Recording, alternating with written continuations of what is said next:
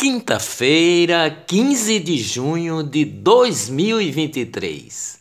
A Agência Pernambucana de Águas e Clima, a APAC, emitiu ontem um alerta para mais chuvas com intensidade de moderada a forte para o Grande Recife e zona da Mata Sul de Pernambuco. Por causa do mau tempo, a Prefeitura colocou a capital em estado de alerta o aeroporto do Recife voltou a ter pousos e decolagens após cinco horas sem voos por causa da chuva de ontem. Companhias aéreas retomaram operações na capital por volta de 15 horas.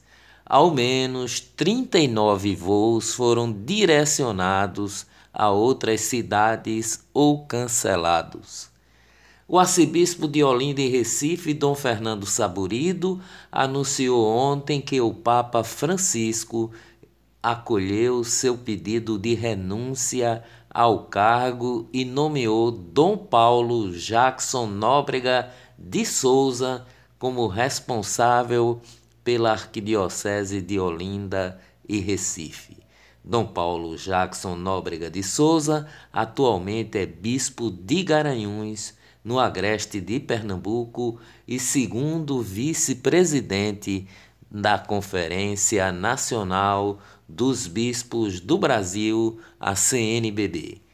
Câmara Federal aprovou ontem por 252 votos a 163 o projeto de lei que pune a discriminação contra pessoas politicamente expostas.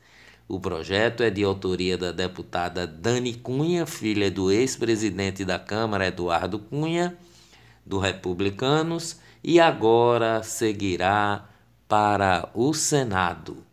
Olá, eu sou o jornalista Ivan Maurício e estas são as notícias mais importantes do dia.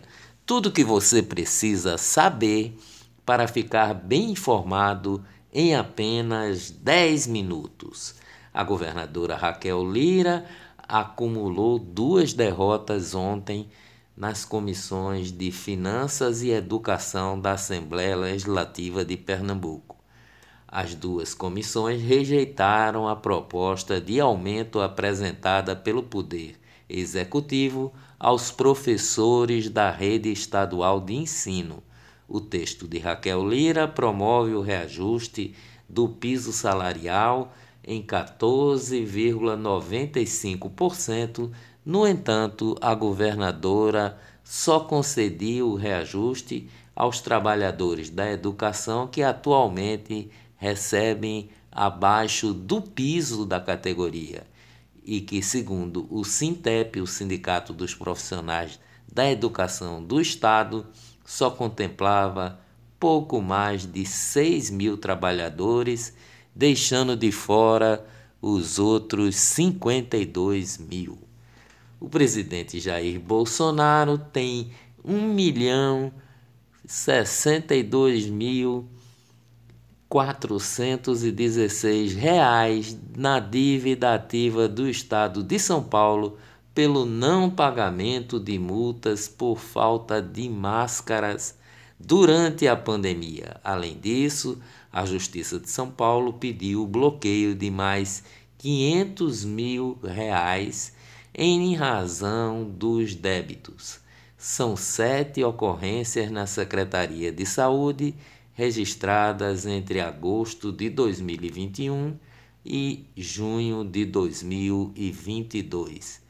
O maior valor é de 425 mil reais e o menor é de 774 reais. Economia no Brasil. Ministério do Desenvolvimento, da Indústria e Comércio e Serviços informou que cerca de 30% do valor previsto para carros populares no programa já foi utilizado pelas empresas. Serão distribuídos assim 500 milhões para automóveis, 700 milhões para caminhões e 300 milhões para vans e ônibus. Quando atingir 1,5 bilhão, o programa será encerrado. Agronegócio, as projeções da Companhia Nacional de Abastecimento, CONAB, mostram a primeira safra de arroz colhida no governo Lula como a menor dos últimos 25 anos. Negócios no Brasil. Com base em informações do Banco Central e de acordo com dados da empresa Fistra, o consumo brasileiro nas plataformas Shine, Shopee e AliExpress recuou 237 milhões de dólares transacionados, o que representa uma queda de 25% em relação aos valores de março. Montadora da General Motors avisa os sindicatos dos metalúrgicos da região que pretende suspender o contrato de 1.200 trabalhadores e paralisar por até 10 meses o segundo turno da fábrica de São José do, dos Campos, em São Paulo. Finanças no Brasil. O dólar vista encerrou a sessão de ontem em baixa de 1,14%, cotado a R$ 4,80, no menor valor de fechamento desde 6 de junho de 2022 onda de enfraquecimento da moeda americana no exterior após decisão do Federal Reserve, o Banco Central Americano, de manter a taxa de juros inalterada, somou-se ao fato de a Standard Poor's eh, Global ter anunciado a mudança de perspectiva na nota de crédito para BB- do Brasil estável para positivo.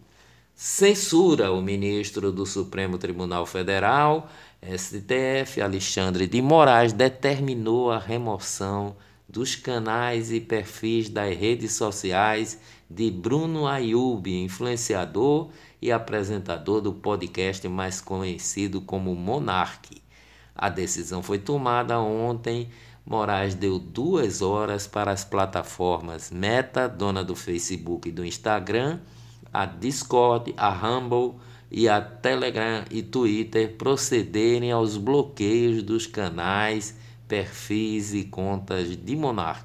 Em caso de descumprimento, o ministro determinou uma multa diária de 100 mil reais. Fake news. O presidente Lula foi alvo de checagem da agência Lupa, que identificou erros nas declarações do petista durante a live da terça-feira. Na transmissão, Lula disse que as obras de quase 3 mil creches estavam paralisadas até 1 de janeiro.